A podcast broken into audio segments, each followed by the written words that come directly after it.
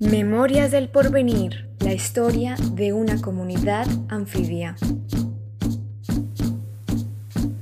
Capítulo 10. Nos reencontramos.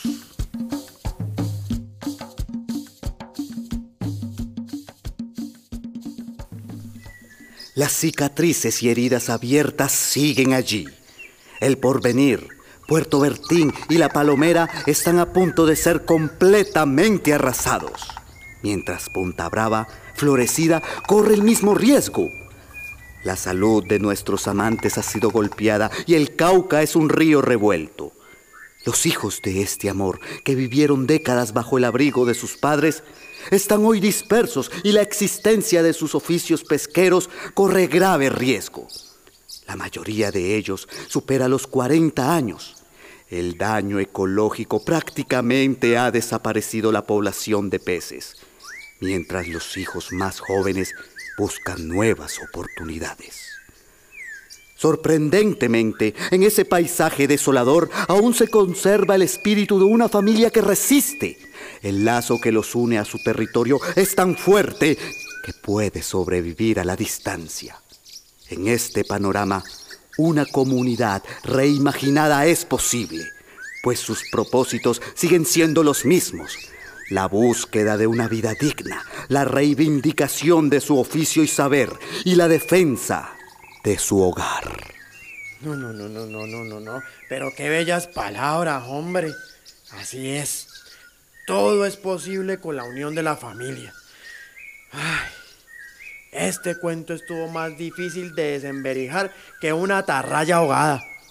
Y bueno, muchas gracias, amigo narrador. Yo como que voy cogiendo camino. Momentico, momentico, viejo, no se me afane que todavía falta un pedacito por contar. Otra cosa es que esa parte de la historia a vos no te guste. Vieja, ¿no te parece que nueve capítulos ya fueron suficiente drama? Ay, mijo, pero ¿cómo no vamos a contar la vez que por andarle haciendo ojitos a la otra, casi se te olvida quién sos? No, no, no, no, no, no, pere, pere, pere, pere. La cosa no es así de sencilla. Venga, yo aclaro lo que pasó. Todo fue por ese título tan elegante que te ganaste ahora último, que Ramsar. Ramsar, viejo, todo pegadito y con elegancia. Eso, eso mismo, Ramsar. Eh, una belleza de título. Ella distinguidísima con ese cartón que llegó sin buscarlo, codeándose con la crema innata de las otras Ramsar del mundo. Eso sí, con toda razón mi preciosura. Ay, qué hombre más coqueto. Ay, mi viejo, pero es que, es que ellos no saben.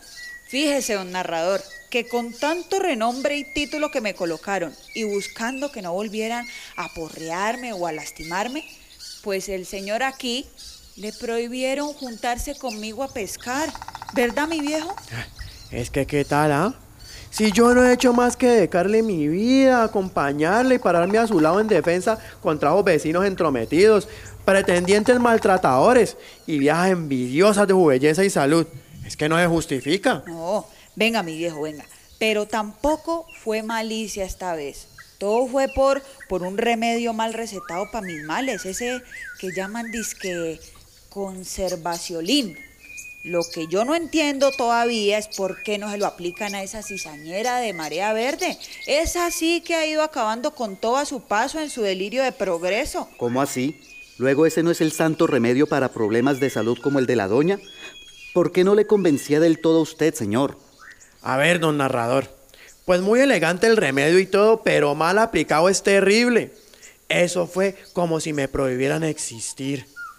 Hay gente todavía que piensa que se puede aplicar una dosis de conservación en ayunas y sin gente, imagine usted. Son de esos que se encuentra un animalito al borde de la extinción comiéndose una mata en peligro de extinción y se les funde el coco. ¿Qué tal, ah? Viejo, viejo, calmate. Yo le cuento a un narrador mejor.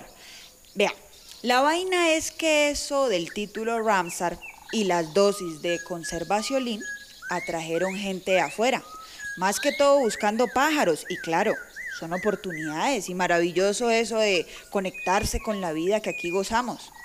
Pero entre los que llegaron se apareció una nueva doña, la tal turismera, se llama la susodicha empresaria. A mi don, con tanto cacareo con ella, se le estaba olvidando hasta su oficio de pescador, nuestra historia e identidad. Es que con decirle que aquí hasta los mitos tiran la tarraya, pero el viejo se fue ilusionando con el futuro que le pintó la señora esa. Un plan sin bote y canalete, pero lleno de aves y turistas regordetas. No, no, no, no, no, no, no, no, no, mi vieja, no. Yo lo tengo claro.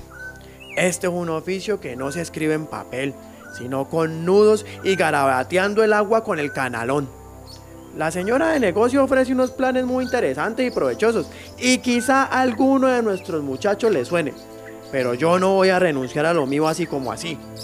Hay que escuchar porque uno nunca sabe cómo se puede aprovechar o qué nuevos fulanos puedan llegar de la mano de la señora pero sin perder de vista mi identidad, mi historia y mi camino junto a vos, mi vieja. Eso espero, mi viejo. Hemos resistido separaciones, intromisiones y palizas. ¿Pa' qué? Pero me has probado finura y cariño. Doña Turismera ya es prácticamente otra vecina con sus intereses y negocios. Y a esos no hay que perderlos de vista. Por lo pronto, viejo, yo espero que la gente que nos escucha se haya contagiado de este amor y se sume a nuestra historia. Yo creo que sí, vieja.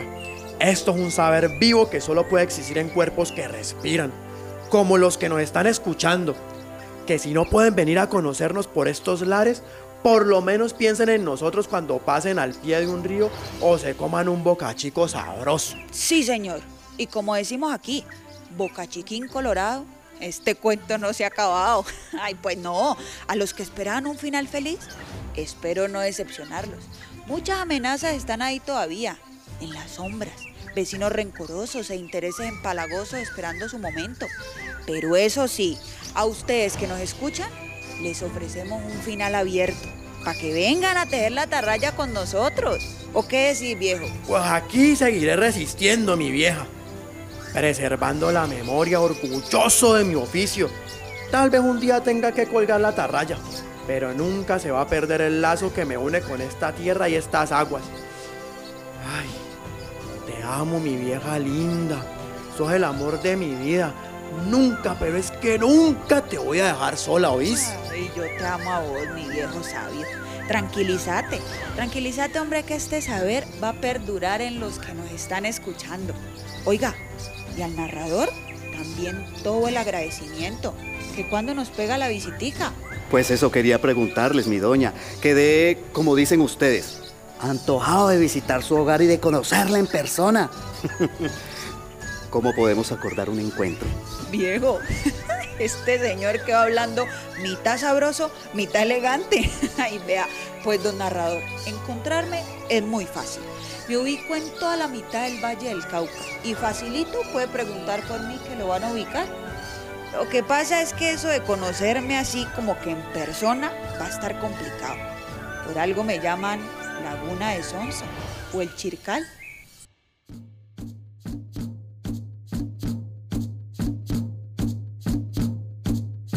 Había muchos niños y pues no la pasábamos jugando.